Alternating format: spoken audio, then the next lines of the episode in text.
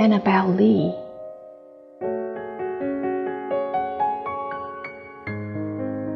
It was many and many a year ago, in a kingdom by the sea, that a maiden there lived whom you may know by the name of Annabel Lee.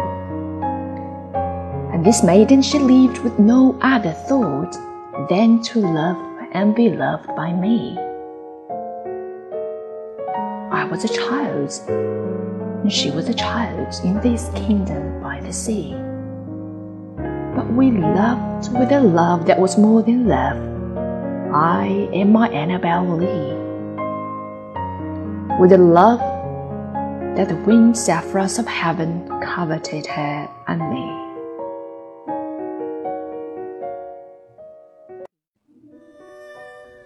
And this was the reason that long ago, in this kingdom by the sea, a wind blew out of a cloud, chilling my beautiful Annabel Lee. So that her high-born kinsman came and bore her away from me, to shut her up in a sepulchre in this kingdom by the sea.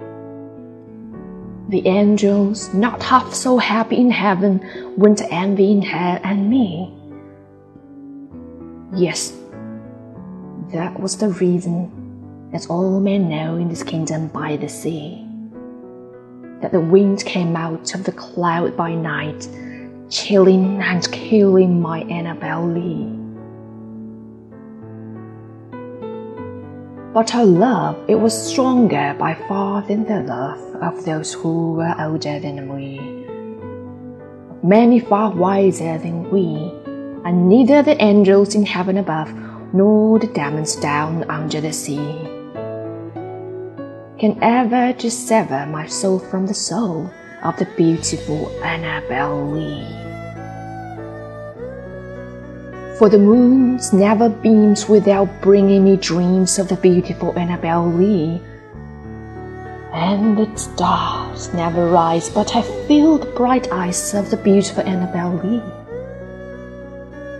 So, all the night tide, I lie down by the side of my darling, my darling, my life, and my bride, in her sepulchre there by the sea, in her tomb by the sounding sea.